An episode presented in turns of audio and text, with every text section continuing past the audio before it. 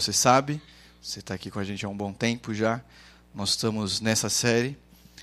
Anseios modernos, respostas antigas, que tem sido uma oportunidade de repensar muito do que nós temos sido, muito do que nós temos feito ao longo das nossas vidas. A ideia é tentar ressignificar, redescobrir algumas coisas que nos preocupam nesses últimos tempos. Que apesar de modernos, uh, tem tendência a apresentar muitas das mesmas preocupações que a gente, como humanidade, enfrenta há um bom tempo. Ou a gente vai dizer que nunca antes na história o homem procurou felicidade, perseguiu pessoas, ideias ou projetos. Que o homem, o ser humano, nunca perdeu noites de sono em cabanas, casas ou caravelas, sem saber o dia de amanhã e sem saber o que esperar. Ou que nós escrevemos livros, filosofias, religiões em busca da nossa própria identidade. Independente dos temas que a gente estudou e enfrentou aqui essa noite, você há de lembrar ou perceber que em todas todas as oportunidades que nós tivemos aqui, a gente se voltou às Escrituras. Foi na Bíblia que a gente procurou as nossas respostas. É, e muito disso, aliás, nós entendemos que lá está toda a nossa fonte de sabedoria. Que lá reside as respostas às nossas preocupações. E que ela nos indica por onde caminhar. Para ser sincero, a Bíblia é um livro de regras, é um livro de ordens, é um livro de princípios e valores que determinam muito do que a gente tem que fazer e principalmente ser. Mas a Bíblia ela vai muito além disso. O sábio em provérbio ele vai dizer: apega-te à instrução para que não alargues, guarda-te porque ela é a sua vida. O problema é que a gente entende as escrituras muitas vezes como só um código de regras e valores que nos impedem de fazer algumas coisas que a gente deseja muito. O problema é que a gente entende ou entende mal as escrituras como um conjunto de regras que vem para limitar a nossa liberdade, para dizer até onde a gente pode ir. Quando o sábio ele se refere à instrução para que a gente não largue, guarde-a, porque ela é a nossa vida. Muito disso a gente pode entender, resumir naquilo que a gente se lembra e considera os dez mandamentos. Que eu não quero aqui perguntar essa noite quais são os dez mandamentos, porque fatalmente aconteceria o que sempre acontece. A gente lembra de não matar, não roubar, adorar a Deus, amar o próximo como a ti mesmo, mas isso não é um mandamento, é um resumo de Jesus dos dez mandamentos. O problema é que a gente não valoriza essas regras. O problema é que quando a gente entende que ela é um fator, as escrituras são um fator limitador da nossa liberdade, a gente deixa de perceber que ela está mais para o ponto de partida para uma boa vida. As Escrituras não têm por objetivo dizer até onde a gente pode ir, mas de onde a gente pode partir para ter uma vida tranquila. Porque você há de lembrar, as Escrituras não nos tornam alguém digno, certo? Ninguém aqui será tornado perfeito porque obedece. Ninguém aqui será tornado alguém bom porque obedece cada mandamento e cada valor bíblico. Nós não seremos salvos por obedecer nós não seremos tornados perfeitos. Então, para que serve a Escritura? Porque a gente sempre se volta para a Bíblia, toda vez que a gente está aqui. Um, porque ela aponta a nossa incapacidade e imperfeição diante de Deus. Porque a gente conhece o que Ele quer de nós, a gente percebe quão ruim nós somos. E só assim a gente percebe. Porque mesmo que a gente quisesse obedecer, e mesmo que a gente acordasse um dia e dissesse, hoje eu vou obedecer a tudo, nós não conseguiríamos. E não é por falta de vontade, até porque a nossa vontade não é perfeita. É porque a gente é simplesmente incapaz. Mas, sobretudo, porque as Escrituras têm por objetivo também promover uma boa vida. Ou se a gente obedecesse os dez mandamentos, a nossa vida já não seria feliz. Ou, melhor, se a gente adorasse somente a Deus, acaso isso já não evitaria que a gente tivesse um coração entregue a todas as outras coisas? Se a gente obedecesse aos pais respeitasse as autoridades, nós não teríamos menos problemas. Se a gente não tivesse desejos impuros, nossos corações não seriam mais tranquilos e as nossas consciências teriam mais paz. O problema que o jeito que a gente vê a Bíblia muitas vezes nos impede de reconhecer a bondade de Deus com a gente, porque ele resumiu toda a sabedoria dele em um livro. O Deus perfeito, soberano, que sabe todas as coisas, deixou um livro para que eu e você o conhecêssemos e conhecêssemos a vontade dele.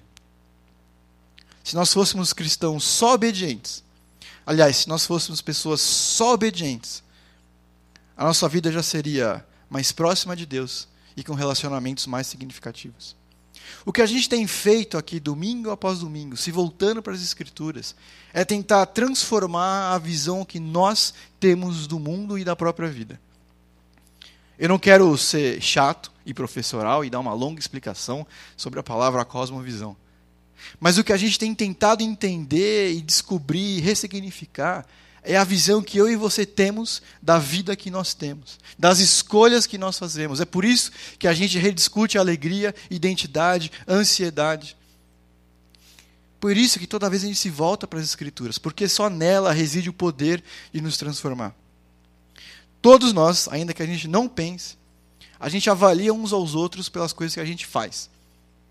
Nós avaliamos as pessoas que estão ao nosso redor pelas atitudes. Por exemplo, se você olhar para o lado e vir alguém aqui essa noite, essa pessoa deve ser religiosa porque ela veio até aqui. Nós dizemos que acreditamos em Deus, mas talvez não seja tão assim. Talvez em algum momento nós só tenhamos atitudes que nos fazem parecer algumas coisas. Se você tomou a atitude de estar aqui essa noite, ou alguém faz alguma coisa, qualquer atitude é levada por causa de um valor. Nem sempre a gente pensa no porquê faz as coisas que a gente faz, mas qualquer atitude é direcionada por um valor. Mas atrás desse valor vem aquilo que os professores chamariam de cosmovisão, o sentido da vida. Então você tem as atitudes, as coisas que nós fazemos. Essas atitudes são guiadas por valores que guiam o que a gente faz, as nossas escolhas. E lá no fundo tem a razão de cada valor que guia a atitude. As opções que a gente faz no mundo profissional, as nossas opções de relacionamento, a nossa sexualidade vem de um valor que vem de uma cosmovisão. Mesmo que a gente não pare para pensar nisso, tudo que a gente faz tem um motivo, ainda que não tão claro nem para a gente mesmo. Se eu acredito que a vida é isso, aquilo que a gente está vendo agora, aquilo que a gente faz no nosso dia a dia, a gente precisa entender que o nosso tempo na Terra se resume, é, com sorte, a 80 a 90 anos. Com sorte. Se a gente entende que a vida é só isso aqui, que a vida é o mundo que a gente vive, as coisas que a gente toca, aquilo que a gente deseja, eu vou fazer o que eu quiser, quando eu quiser, do jeito que eu quiser, na hora que eu quiser, com quem eu quiser. Eu não vou cuidar nem do meio ambiente, porque tudo isso aqui é passageiro. Por que eu vou ser generoso se o que tenho é meu? E eu trabalhei para isso. Eu vou me apegar só àquilo que eu posso ver, tocar e pegar. A pergunta, o que é a vida para mim? O que, que significa a existência para mim? Guia aquilo que eu sou e principalmente guia as coisas que eu faço. Qual o problema com as leis? As leis elas não mudam as coisas. As leis não mudam os nossos valores. As leis só vêm para impedir algumas atitudes. Então, se no país que eu vivo é proibido fazer tal coisa, eu não faço aquilo. Mas se eu for em outro país que aquilo não é proibido, eu faço, porque não tem nada para me impedir. Mas quando ninguém está olhando, provavelmente eu vou fazer. Se eu estiver em um país com leis diferentes, eu faço.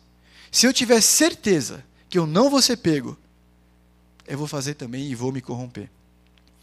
As leis, elas intimidam comportamentos. Às vezes, os princípios bíblicos mal entendidos também só intimidam comportamentos.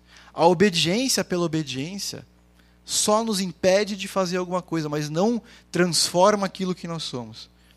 Agora você entende porque quando alguém é preso, não necessariamente é alguém melhor. Sim, tem um problema nos nossos sistemas penitenciários, não vou ignorar isso. Mas eu só punir uma pessoa pelo que ela fez, sem que eu mude a forma como ela pensa, não, não gera transformação nenhuma. Eu só impeço aquela pessoa de repetir o que ela está fazendo. Se eu só pratico um princípio bíblico, um valor ou uma ordem, porque eu tenho que, ou porque eu tenho medo do que Deus pode fazer comigo em punição, não quer dizer que os meus valores ou a minha visão de mundo tenha sido transformada. É por isso que a gente sempre cai nos mesmos erros. É por isso que a gente sempre cai nos mesmos pecados. É por isso que a gente sempre fala nas mesmas coisas. É por isso que vem ano e vai ano, a gente não se parece mais com Cristo. Ser cristão não é uma mudança da agenda de domingo. Ser cristão não é orar mais. Ser cristão não é beber menos, dançar mais ou menos, vir na igreja e orar mais. Significa que eu entendo que Deus veio no mundo, entrou na história, morreu pelos meus pecados. Tem muita gente que diz que é cristão e não de fato é, porque a única coisa que foi transformada em algum momento são as atitudes. Porque a única coisa que foi mudada foi a agenda de domingo. Em vez de acordar às 11, eu acordo às 10. Em vez de eu não ficar assistindo a essa hora o Faustão, eu venho para a igreja às 6h45. Quando eu tenho a minha visão de mundo transformada, quando eu tenho o sentido da vida transformado, tudo muda. Porque daí ninguém precisa ficar martelando domingo após domingo o porquê que eu tenho que praticar o que é certo. Porque eu já faço o que é certo. Porque eu entendo que o certo precisa ser praticado. Quando a minha visão de mundo é transformada, quando eu entendo que na Bíblia reside a sabedoria, isso transforma completamente os meus valores, que por si só transformam as minhas atitudes. É por isso que você não vai ouvir aqui a gente dez passos para você ser um cristão melhor. Cinco dicas para você ser o marido melhor. Porque a Bíblia não é um guia de sims e nãos só. Mas um livro que transforma a nossa visão daquilo que nós somos uma visão da nossa natureza, da própria existência. Quando eu sei que eu sou um miserável pecador, que Cristo sangrou por mim em uma cruz, que Jesus entrou na história e me resgatou, que eu não sou fruto do acaso, mas obra de um Deus criativo, quando eu entendo que Ele me deu princípios bíblicos para que eu os pratique, quando eu entendo isso e percebo que esses princípios são para transformar cada centímetro da minha existência, só assim eu consigo obedecer. Só assim eu sou transformado pelo sangue dele. Só assim que eu percebo que eu tenho a obrigação de ser transformado. Tudo que a gente tem falado aqui nos domingos nos separa em dois ouvintes. Ah, os que se arrependem e entendem que a nossa visão de mundo e existência precisa ser transformada, e aqueles que explicam melhor o que fazem. É, eu sei que você falou isso, mas não é bem assim, né? é difícil não tem uma postura passiva e indiferente às Escrituras. Porque ela não quer transformar só as nossas atitudes, a nossa agenda, a nossa rotina. Ela quer transformar quem nós somos. Ou a gente sai daqui domingo após domingo arrependido de quem nós temos sido. Ou a gente explica melhor o que a gente faz. De novo, a gente vai entrar num salmo, e de novo a gente vai ler Davi, hoje no caso não é, por acaso, mas já vi um salmista clamando a Deus, pedindo ajuda e dando conselhos de faça isso, não faça isso, mas não é só para a gente entender o que ele está fazendo e copiar. É para tentar entender que o coração dele demonstra uma transformação interior. Quando a gente entende que a gente precisa ser transformado, que Jesus não veio para transformar a nossa rotina, mas o nosso coração, aí a gente começa a mudar. Aí a gente começa a fazer o que a gente faz, porque a gente tem valores santos, divinos. Porque daí a gente entende que a Bíblia não é um livro de regras, mas um livro de conselhos para uma vida que vale a pena. Eu quero te convidar essa noite de novo a ter um coração humilde e sincero, de perceber ao longo dos versículos que a gente for lendo, que não é só para a gente praticar mais alguma coisa, mas entender como o nosso coração é confrontado, como a nossa cosmovisão, a nossa visão de mundo, nosso sentido da vida precisa ser mudado, não só as nossas atitudes. Vamos orar. Senhor meu Deus e Pai, muito obrigado por essa noite. Peço que o Senhor nos guie, nos dê um coração humilde, que o Senhor nos ensine a aprender mais do Senhor, a perceber que nós precisamos ser transformados e que as nossas atitudes, os nossos valores e o nosso sentido da vida precisa se parecer mais com seu filho Jesus. Nos ajude essa noite, Senhor, a se parecer mais com seu filho, por favor. Em nome de Jesus, amém. Abre comigo aí, ou acompanha, não tem problema, tanto faz. Salmo 112, do 1 ao 4. O vermelho, o destaque aí é meu, tá bom? Por isso que na sua Bíblia não vai ter o vermelho. Aleluia! Como é feliz o homem que teme ao Senhor e tem grande prazer nos seus mandamentos. Seus descendentes serão poderosos na terra. Serão uma geração abençoada de homens íntegros. Grande riqueza há em sua casa, e a sua justiça dura para sempre. A luz raia nas trevas. A luz raia nas trevas para o íntegro, para quem é misericordioso, compassivo e justo. Esse salmo, pelo menos o começo dele, pode ser tomado como um guia de como ter uma boa vida, de como encontrar satisfação ou ter uma postura sábia. O salmista, ele abre aqui os primeiros versos, as primeiras palavras, confessando que ele tem prazer em ter relacionamento com Deus, e ele, e a palavra aqui, prazer nos seus mandamentos, ele deseja os seus mandamentos, ele deseja as escrituras. Ele começa falando que é preciso temer a Deus, eu não quero entrar nisso agora, mais um pouquinho para frente a gente fala sobre isso. Mas, sobretudo, ele diz que ele tem prazer em conhecer mais a Deus. Deixa eu te dizer, não tem outro jeito de conhecer a Deus de forma melhor, aliás, não tem outro jeito de conhecer a Deus sem ser por meio das Escrituras. E meios ordinários, urbanos, de uma Bíblia em português, de inúmeras traduções, o jeito que ele usa para falar com a gente é a palavra dele. A palavra que ele inspirou e guardou ao longo dos séculos milênios. O problema é que a gente não leva esse desejo ou não tem esse eco no nosso coração, porque a gente não teve uma visão de mundo e de existência transformada. A gente lê a Bíblia quando a gente lê a Bíblia, quando alguém para e fala para a gente, não porque a gente deseja, não porque a gente sente falta. O que o salmista está falando é que ele tem prazer em buscar, o coração dele lá dentro sente falta de não estudar a palavra. Tipo você, um amigo meu dizia que ele sentia dor de não jogar bola quando ele passava muito tempo. O exemplo é fútil, mas é tipo isso. Parece que ele sente falta de não conhecer a Deus. Ele sente falta de não conhecer as Escrituras.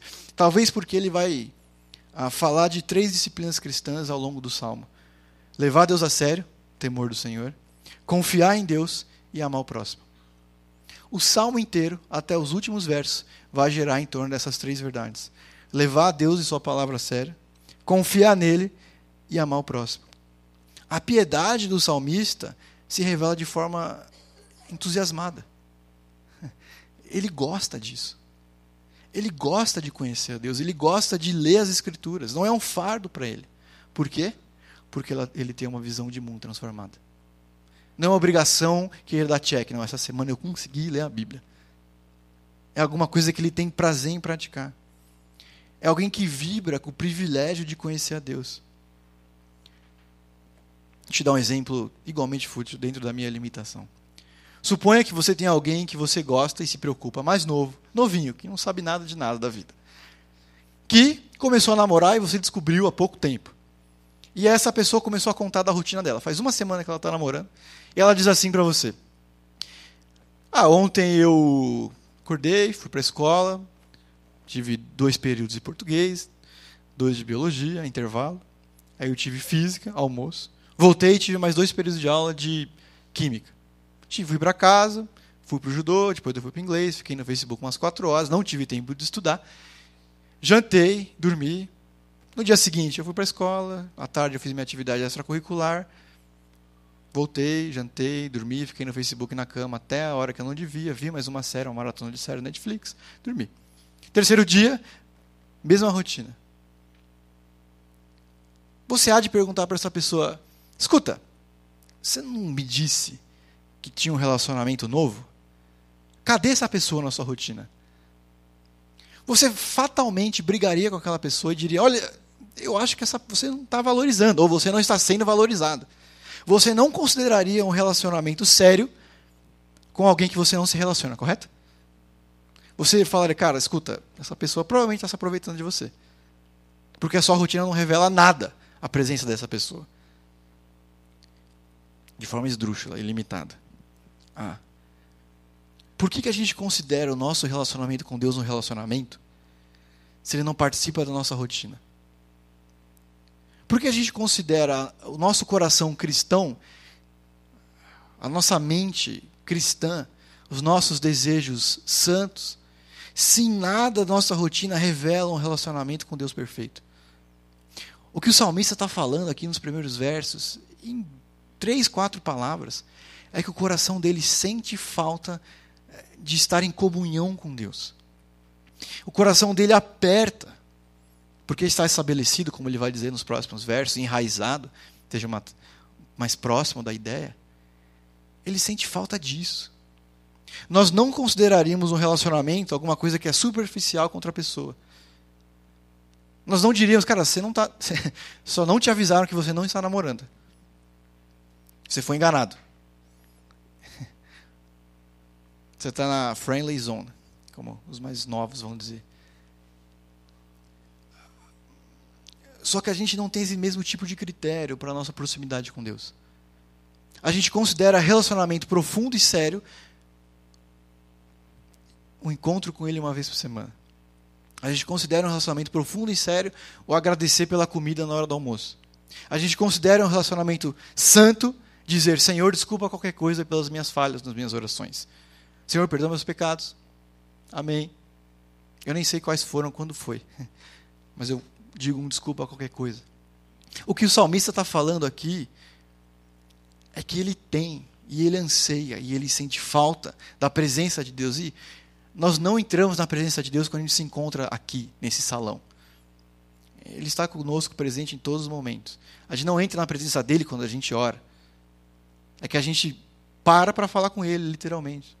Mas não quer dizer que ele não estivesse com a gente quando a gente estava no trânsito. Não quer dizer que ele não estivesse com a gente quando a gente fez uma prova de uma matéria que a gente odeia. Ele está o tempo todo com a gente. É a gente que não se volta para ele. É a gente que não tem relacionamento de proximidade, de contato, de rotina transformada com ele. Perceba que no final do verso o salmista reconhece que há trevas ao redor do justo. A luz raia nas trevas para o íntegro para quem é misericordioso, compassivo e justo. Só isso, só esse verso, é capaz de desmontar metade das pregações que você vai ver na TV. Porque o justo está cercado por trevas, envolto, quase perdido. Lembre-se, José foi preso por fazer o certo. Lembra? Davi foi perseguido injustamente por Saul. Daniel foi jogado na cova dos leões por ser fiel. Jeremias foi ignorado por pregar a verdade. Estevão foi apedrejado até a morte por não negar o evangelho. Paulo foi apedrejado por causa do testemunho dele. Perceba que nenhuma dessas pessoas ao longo da história da Bíblia obedeceram tendo a certeza que iam ser livrados. Aliás, Estevão não foi livrado. Davi, José, Jeremias, Estevão eles foram até o final, receberam até o final, injustamente, algum tipo de punição. A gente não obedece a Deus, a gente não se aproxima dele pelo que a gente vai conseguir com isso. A gente não se relaciona com ele porque então a mão dele, cheia de bênçãos, irá me acompanhar. A gente faz o que é certo porque acredita que é certo. Quando Daniel, lembra da história de Daniel? Ele é um jovem extraditado do país dele, tomado à força. Ele está na corte de um rei estrangeiro para ser treinado, para ser um estadista. E ele percebe, entende que ele não deve comer da comida do rei, do banquete. Ele acha que não deve se contaminar. Entendimento dele. Quando ele decide não comer, porque a gente às vezes cresce na igreja, isso é um problema. A gente não sabe que ele ia ser livrado. A gente não sabe que ele ia terminar aquela história mais saudável. Ele não sabia disso. Ele só obedeceu, porque para ele era melhor morrer do que desobedecer. Quando ele decidiu obedecer, ele não imaginava que ele ia ser livrado. Ele só fez o que ele entendeu que deveria fazer. Ele só obedeceu. Quando Daniel decidiu não se contaminar, ele não sabia dos resultados. A única coisa que ele desejava era agradar a Deus. Perceba, fazer o certo pode sim te prejudicar. E Deus não tem nenhuma obrigação de te recompensar por isso. Porque não é um relacionamento de troca. É um relacionamento de profundidade. Eu fazer o certo não quer dizer que Ele, na sua grandeza e bondade, irá inevitavelmente me dar em dobro. Não quer dizer que Ele vai me abençoar. Não quer dizer que Ele vai me dar mais. O que o salmista está falando e prometendo aqui de uma forma, não é uma, uma vida livre de problemas, mas nunca mais está sozinho. O que ele está comentando aqui é ter companhia divina em meio às dificuldades e sabedoria para decidir em meio às situações. É isso que significa um relacionamento próximo com Deus. Não é uma vida livre de problemas ou de trevas, mas proximidade. Privilégio de relacionamento. A morte não é só a morte, mas é distância de Deus, porque todos pecaram e carecem, destituídos, separados estão da glória, da presença de Deus. Dentro da aliança antiga, e você vai ver que várias vezes ao longo do versículo, ele vai falar, fazer referência à riqueza, é, prosperidade, é, bênçãos materiais. Dentro da antiga aliança, dentro do povo de Israel, uma das formas de Deus abençoar, de fato, era a riqueza. Mas perceba, e preste atenção ao longo quando a gente for lendo, que a riqueza é parte das bênçãos que Deus dá ao salmista, porque ele tem um coração íntegro, porque ele tem um coração reto, porque ele é generoso porque ele se dedica às Escrituras. Existe uma série de bênçãos na vida dele, e que uma delas é a prosperidade. E mesmo assim, como a gente vai perceber no final do verso, a riqueza não tem fim em si mesma, mas é um instrumento de abençoar os outros. A verdadeira obediência para o salmista não é um suplício, é um prazer. O que ele pergunta para si e para o leitor é: onde está o seu coração?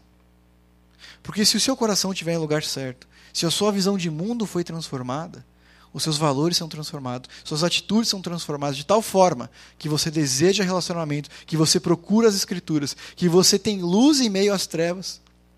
Tem esse verso que eu gosto muito, está aí projetado. Pois os olhos do Senhor estão atentos sobre toda a terra, para fortalecer aqueles que lhe dedicam totalmente o coração. Sabe que isso revela sobre Deus para mim e para você? que Deus é bom o tempo todo. Que Ele é pronto para nos abençoar em todas as nossas atividades.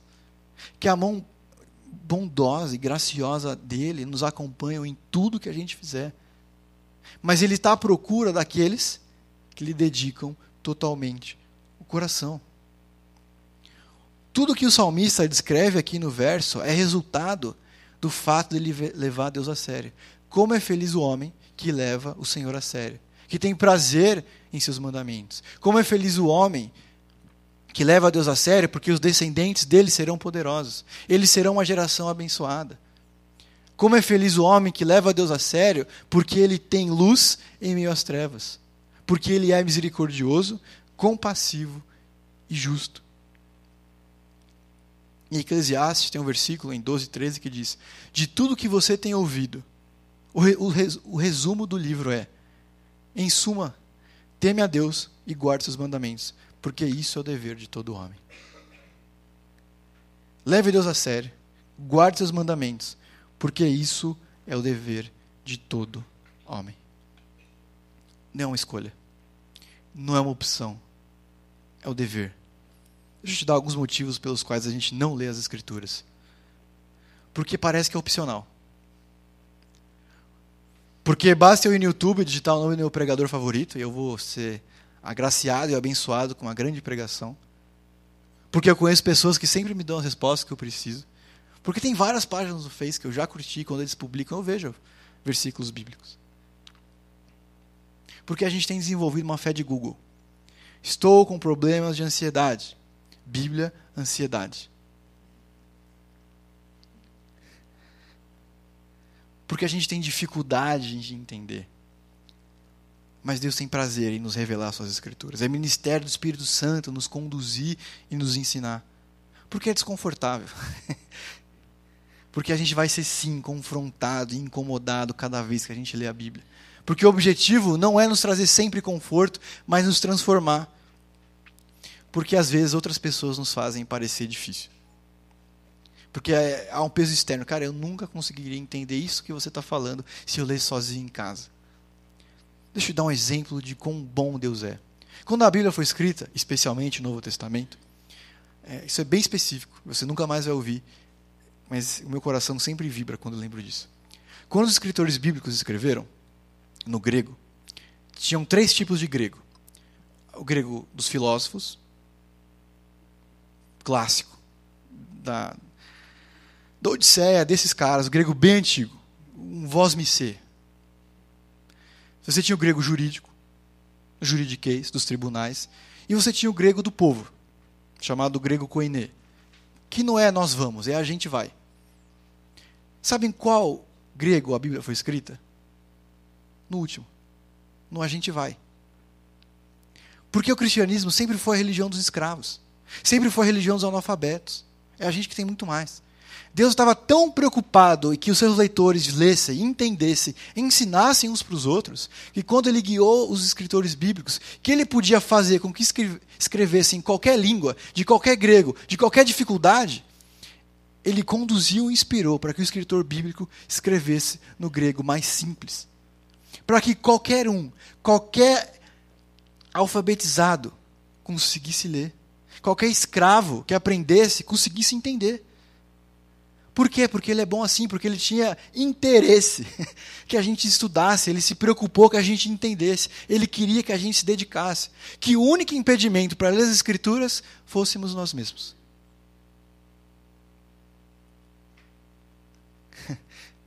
O único impedimento que Deus deixou para que a gente não estudasse as Escrituras foi a dureza do nosso coração. De novo, o salmista ele deseja, ele anseia, ele procura, ele sente falta de não entender as escrituras. Deixa eu te dar um motivo pelo qual a gente deveria ler e se dedicar nisso. A nossa fé é renovada. Nos dias ruins, o que segura a nossa fé, o que não nos deixa abandonar é o conhecimento que a gente tem. Quando parece que tudo vai dar errado, quando a gente sente que Deus nos abandonou porque as emoções são assim, o que segura a nossa fé é a doutrina. São os versículos bíblicos. Porque eu lembro que Ele é um Deus bom que demonstrou o seu amor por nós quando Cristo Jesus morreu em nosso favor, quando nós ainda éramos pecadores, Romanos 5,8. Eu lembro que Ele me ama, mesmo sendo ruim e eu pecando de novo. Quando eu sei que Ele é fiel e justo para me perdoar, eu lembro de um versículo. Quando Ele me ensina a orar, quando Ele me diz, não andeis ansiosos, eu não vou andar ansioso porque Ele disse, Ele pediu, Ele me ensinou, mas isso não estava no meu coração, isso estava nas Escrituras. Só quando a gente conhece, relê, reentende, reinterpreta, é que a nossa fé ganha corpo, se torna uma fé mais firme. Porque senão ela dança conforme as nossas emoções. Se eu me sinto bem, eu sou mais cristão. Se eu me sinto meio mal e frustrado, o meu coração esfria.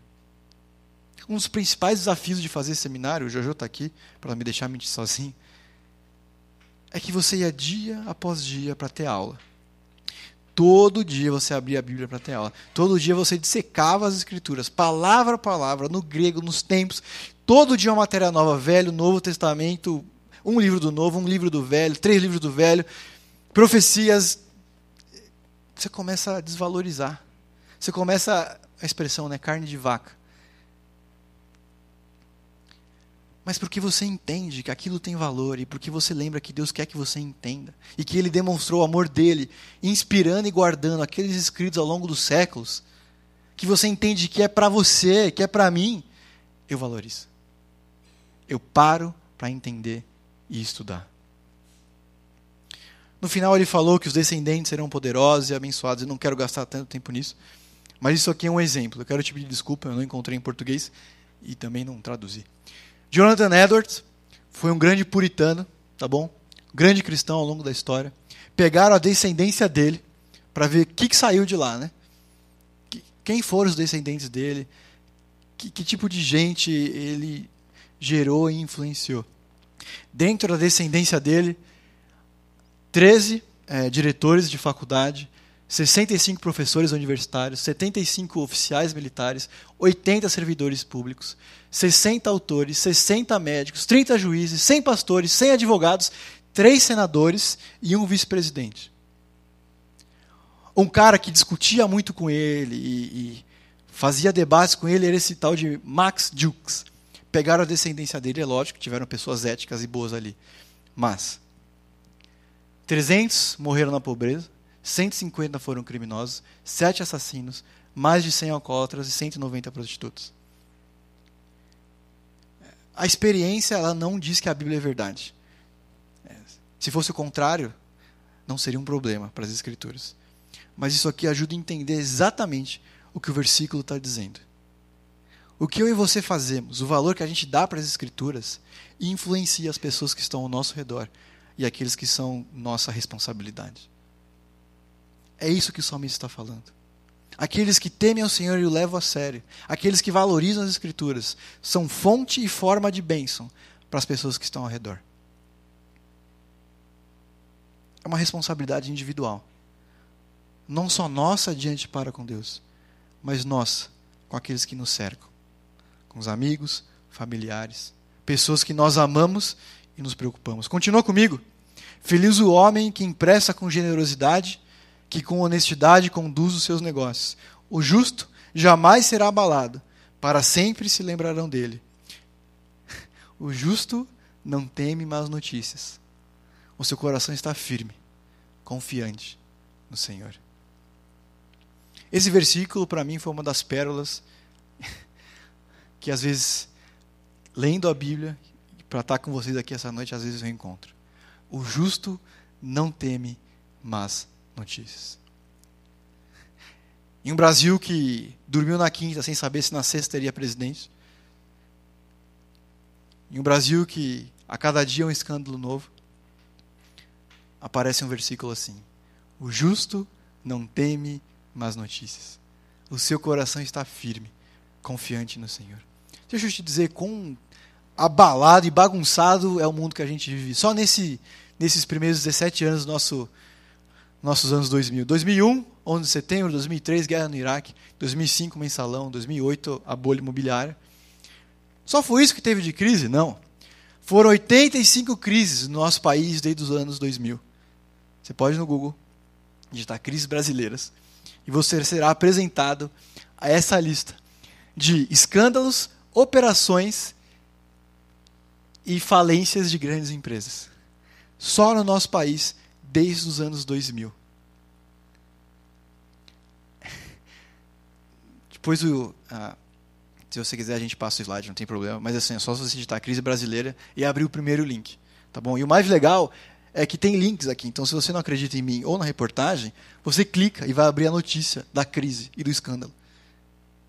O justo não teme isso aqui. O justo não teme os 85 operações, escândalos e casos de corrupção porque o coração dele não está firme nas circunstâncias. O coração dele não está preso naquilo que ele vê ou até votou. O coração dele está firme, estabelecido enraizado em Deus. O homem sábio, ele se apega nas Escrituras. O homem sábio se apega em Deus.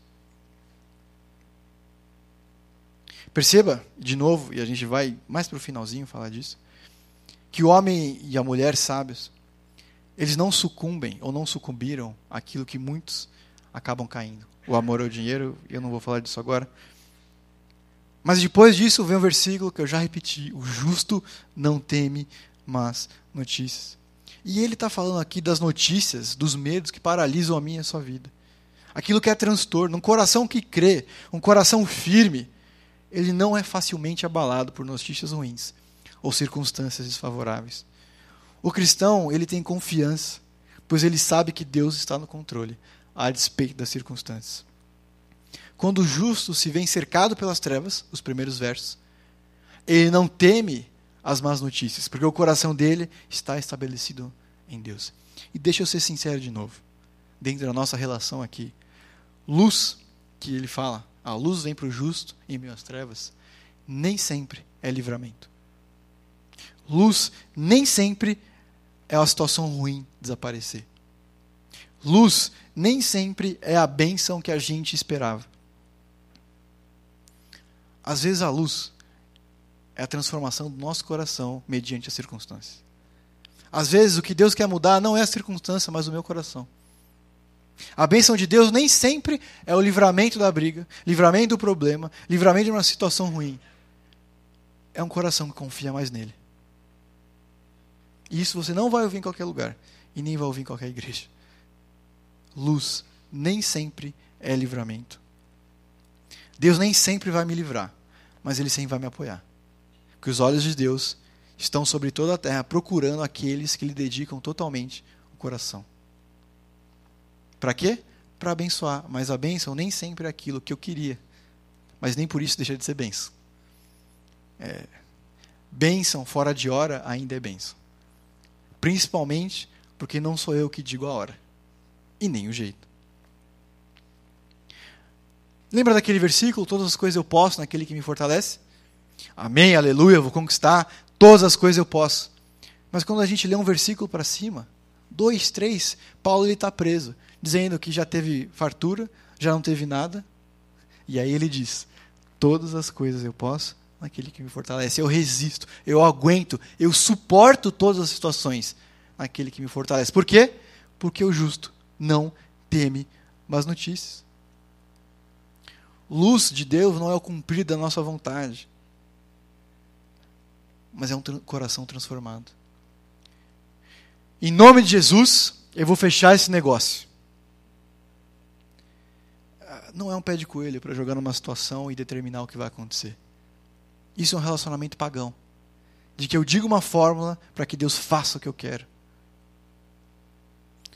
Senhor, o Senhor conduz o coração dos reis como o Senhor conduz o curso dos rios.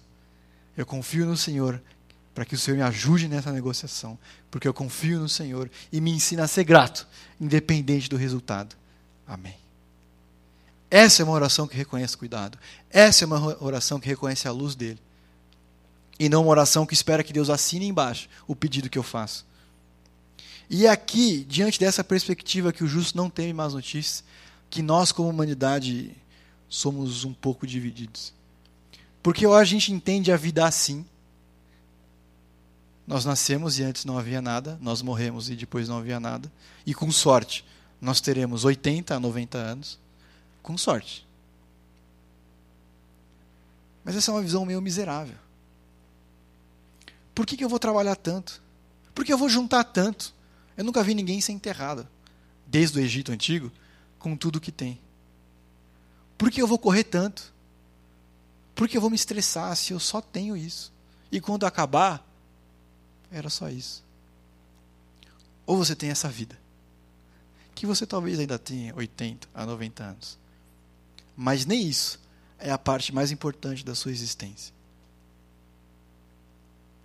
A sua vida não é a parte mais importante de tudo. Ela é uma parte de uma eternidade que Deus dá o privilégio de você passar com Ele, desde que você reconheça quem Ele é e quem nós somos aqui. Venham a mim todos que estão cansados e sobrecarregados, pois eu lhes darei descanso. Pois o meu fardo é leve e meu jugo é suave. Quando eu entendo que a minha vida não é a parte mais importante da minha existência, quando eu entendo que meus desejos não devem ser cumpridos no aqui e agora, quando eu entendo que eu não temo más notícias, porque eu confio em Deus, eu percebo que havia existência antes de mim, haverá existência depois de mim, e o melhor, quando tudo isso acabar, eu ainda estarei vivo ao lado de Deus. O justo não tem má notícias, porque olhando lá de trás, em uma perspectiva cristã e divina, não é nada. É só mais uma lombada em meio a uma eternidade ao lado de Deus. Essa perspectiva, perspectiva transforma a minha ansiedade.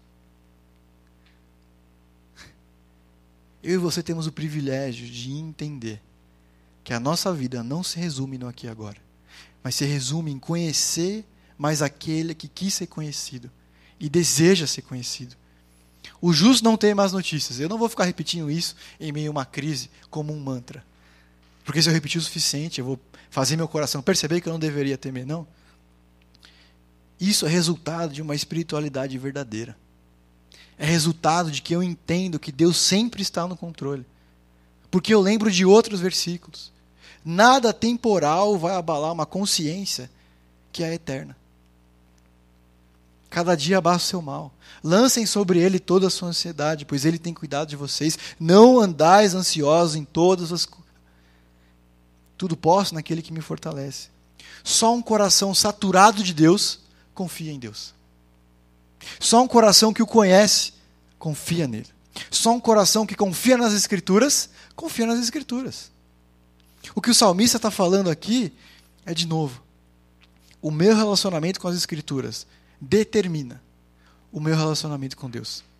O meu relacionamento com as Escrituras determina como é o meu coração, determina como funciona a minha ansiedade. O meu conhecimento de Deus determina as minhas atitudes, que determina os meus, determina os meus valores, que determina as minhas atitudes. Ele continua. O seu coração, que não teme mais notícias, está seguro e nada temerá. No final, verá a derrota dos seus adversários, reparte generosamente com os pobres, a sua justiça dura para sempre. Seu poder será exaltado com honra, ou em honra, dependendo da sua versão. Esse versículo ele refaz, ele fala mais ou menos a mesma coisa que ele falou antes. O justo, ele é honesto, confiante e generoso. O homem e a mulher de Deus são honestos, confiantes e generosos. Perceba que desde o primeiro verso ele vem batendo na tecla do generoso, reparte, tem muito, dá muito. Ele é alguém inabalável, de novo, que o coração está firme, ele não sente medo. Ele pode receber tanto o mal quanto o bem, e ele não se deixa abalar. Se algum adversário perseguir, mesmo que injustamente, ele confia em Deus. Isso faz parte de uma fé e um coração que não se agita quando alguém critica, que não se agita quando a circunstância abala, que não se agita quando algum tipo de problema aparece. Uma espiritualidade verdadeira torna esse homem espiritual. É possível que eu e você tenhamos algum tipo de espiritualidade, algum tipo de confissão de eu creio em Deus, eu sei que Ele é bom. Isso não, não muda nada na minha visão de mundo, nem na minha vida.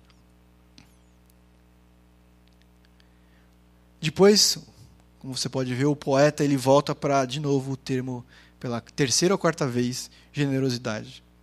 Ele distribuía livremente aos pobres. E perceba que isso faz parte da retidão do caráter dele. A generosidade é um fruto da fé. E a fé é uma qualidade dessa espiritualidade. Ele é generoso no uso dos bens. Ele divide com os pobres, ele empresta de bom grado, sem cobrar juros, como ele vai falar em Deuteronômio, um outro autor, mas inspirado pelo mesmo Deus.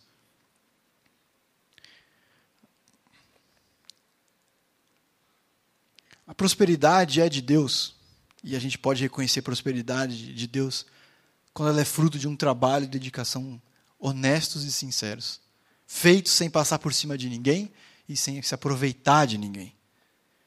Prosperidade é de Deus quando ela é construída sem obstinação, quando não é meu objetivo de vida.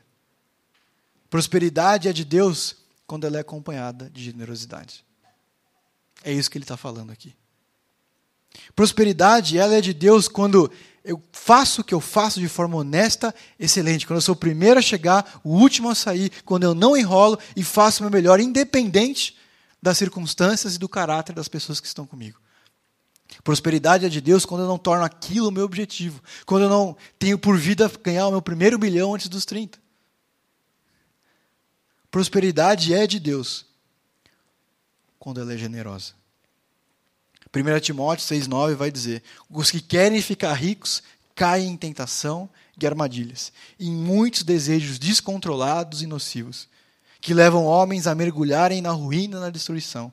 Pois o amor ao dinheiro não é o dinheiro, é o amor ao dinheiro é a raiz de todos os males. Algumas pessoas, por cobiçarem o dinheiro, desviaram-se da fé, atormentaram-se a si mesmas com muitos sofrimentos. Sabe aquela sensação quando você está em algum lugar e você diz, cara, eu preciso disso?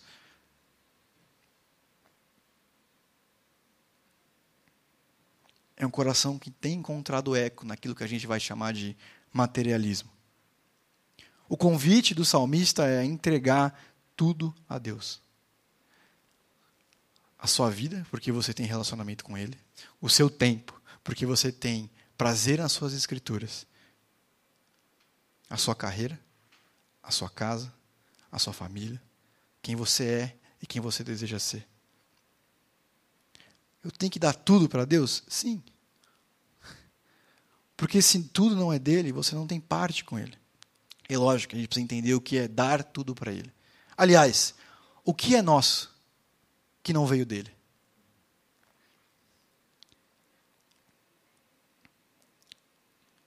Jesus alerta lá no Novo Testamento: você não pode servir a dois senhores, ou a Deus ou a mamon? A riqueza, o dinheiro, como você queira. E ele diz isso, ele não usa o dinheiro uma coisa, mas ele usa mamon como um Deus, como uma pessoa, porque ele sabe, e ele, porque ele é Deus, ele sabe que o nosso coração ele encontra eco quando a gente vê alguma coisa que a gente deseja. Porque ele não trata o dinheiro como uma coisa, mas quase como uma pessoa que tem poder de sedução, que consome nossos desejos, nosso sono, nossa ansiedade, nosso tempo. O maior desafio mundial não é a pobreza, é a avareza. Deixa eu te dar alguns exemplos. Oxfam é uma organização não governamental, sem fins lucrativos, até onde eu sei. E eu vi esses dados porque eles trabalham com a desigualdade. Oito homens no mundo possuem a mesma riqueza que 3 bilhões de pessoas que compõem. Isso corresponde à metade das pessoas na Terra. Oito pessoas têm a mesma quantidade de dinheiro que 3 bilhões de seres humanos. Na última camada, no último estrato social do nosso mundo, da nossa sociedade, uma em cada nove pessoas vive abaixo da linha da pobreza, ou seja, vive com menos de 2 dólares por dia. Na cotação atual, alguma coisa próxima de 6,50 reais, que equivale a uma coxinha. E eu corri um risco aqui de, de citar esse dado, que você saia daqui, saia daqui essa noite e pense, cara, o problema do mundo são essas oito pessoas. Porque se elas repartissem o dinheiro delas, 3 ponto bilhões de pessoas teriam uma vida muito melhor. Mas a lógica do reino não é fiel no pouco, fiel no muito? A lógica do Novo Testamento não é a quem muito foi dado, muito será cobrado? A lógica não é quem muito tem pode fazer muito mais? É possível que Deus, Deus te acrescente muito mais do que você já tem. E a gente vai dizer: Yay, agora eu posso viajar mais. Agora eu posso comprar sempre o meu lançamento do iPhone. Mas espera. O compromisso do salmista é ser generoso. O homem bom, o homem justo, o homem compassivo, o homem que leva a Deus a sério, o homem que tem prazer nas Escrituras. A mulher é alguém generoso com os outros. Diante de quem você é e do que você tem, nós temos demonstrado que Deus é nosso Criador na nossa generosidade. Nós temos demonstrado a nossa, nossa generosidade diante do nosso relacionamento com Deus. Perceba que não tem uma condicional no verso. Se você tem mais do que o último estrado da sociedade, se você tem mais de 2 dólares por dia, ou se você é um dos oito, seja generoso. Não tem um qualificador. Não tem ele um exemplo. Se você está a partir dessa categoria, se você ganha a partir de quanto, seja generoso. A partir disso, você é alvo de generosidade. Não tem. É alguma coisa para todos. Lembra que eu falei que a riqueza, a partir do salmista aqui, inspirado por Deus, aponta que a riqueza não é um fim em si mesma, mas um objeto de bênção para outros. Deus dá mais para que a gente abençoe mais. Essa é a verdade do salmista. E se você, eu já citei isso aqui umas 15 vezes, eu não quis projetar para não te cansar. Folha de São Paulo, dois anos atrás, 70% do nosso país, do nosso país Brasil, ganha até dois salários mínimos que deve dar uns 1.800 e pancada.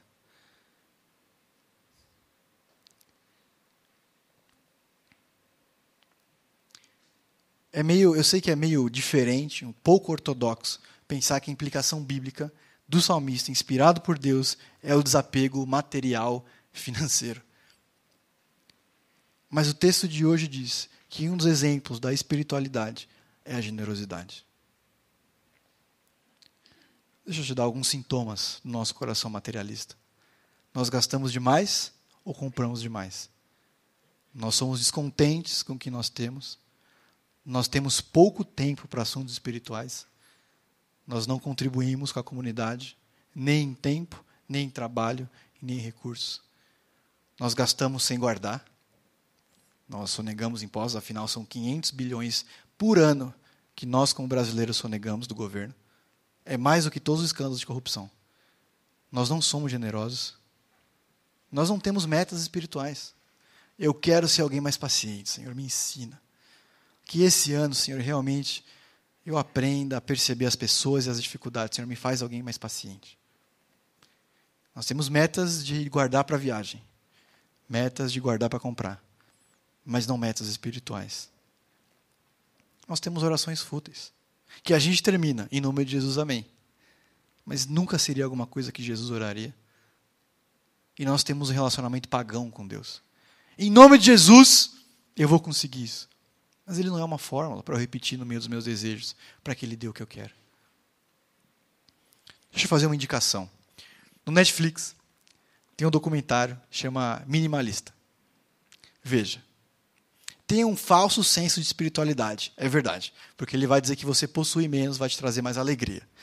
Nós que somos cristãos e conhecemos a verdade, sabemos que a alegria reside em Deus.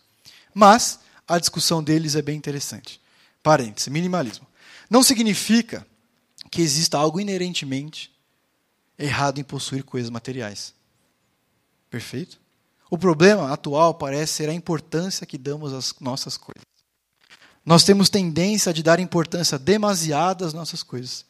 Muitas vezes esquecendo da saúde, relacionamento, paixões, crescimento pessoal e o desejo de contribuir para além de nós mesmos. Por que não acrescentar? A igreja, os irmãos, tempo com as escrituras e relacionamento com Deus. Quer ter a casa própria? Ótimo, tenha. Quer criar uma família e ter uma carreira? Se essas coisas são importantes para você, isso é maravilhoso. Minimalismo significa simplesmente te permitir tomar essas decisões de forma mais consciente e deliberada. O problema do materialismo, de uma vida que não tem tempo para nada, de que gira em torno de recursos materiais, de que não tem uma visão de mundo transformada, é que rouba o nosso coração das coisas espirituais. Porque a gente conhece a verdade, a gente consegue bater o que eles estão falando aqui, algumas coisas a gente concorda, outras não. Mas são pedras clamando. É gente que não conhece a verdade. Eles não são cristãos, tá bom? Eu vi o documentário, acho ótimo, te recomendo. Mas eles sabem que a gente dá valor demais às coisas que têm valor de menos. E a mensagem deles é doe, desapegue, entregue, seja generoso. Eles nem leram salmos. Esses dias eu estava lendo um livro com um amigo do John MacArthur, Abaixo Ansiedade. Em determinado momento ele diz assim: Para sermos honestos, muitos de nós devem admitir que cremos, não cremos em Deus, faltou um não aqui, tanto quanto nós afirmamos. Para sermos honestos, muitos de nós devem admitir que não cremos em Deus, tanto quanto a gente afirma. Que a gente não confia tanto assim nele. Que a gente não acredita tanto que vale a pena conhecer as Escrituras. Que me obriga a fazer só uma pergunta essa noite: Onde está o seu coração? Citando João Batista, arrependam-se, porque o reino está próximo. O que o salmista, em poucos versos e versos bem simples, quer nos ensinar é: arrependam-se. Mudem a forma como a gente relaciona-se com Deus. Mudem a forma como vocês se relacionam-se com as Escrituras. Mudem a forma como vocês se relacionem com as notícias. Mudem a forma como vocês se relacionam com os bens materiais. Sejam generosos. Amem aos outros, inclusive com as coisas que você tem. Vamos orar. Senhor meu Deus, muito obrigado por esse tempo. Transforma o nosso coração, Senhor, transforma a nossa visão de mundo. Que a gente possa ter, Senhor, mudado o nosso interior, Senhor. Que, que, que a Sua verdade transforme as nossas atitudes, Deus, por favor. Muda, Senhor, os nossos desejos e apego às coisas que não são espirituais. Nos ensina a ter uma visão de eternidade, de uma vida que continue quando essa vida acabar, Senhor. Que a gente dê valor às coisas que o Senhor dá valor. Obrigado por tudo que o Senhor tem feito. Em nome de Jesus. Amém.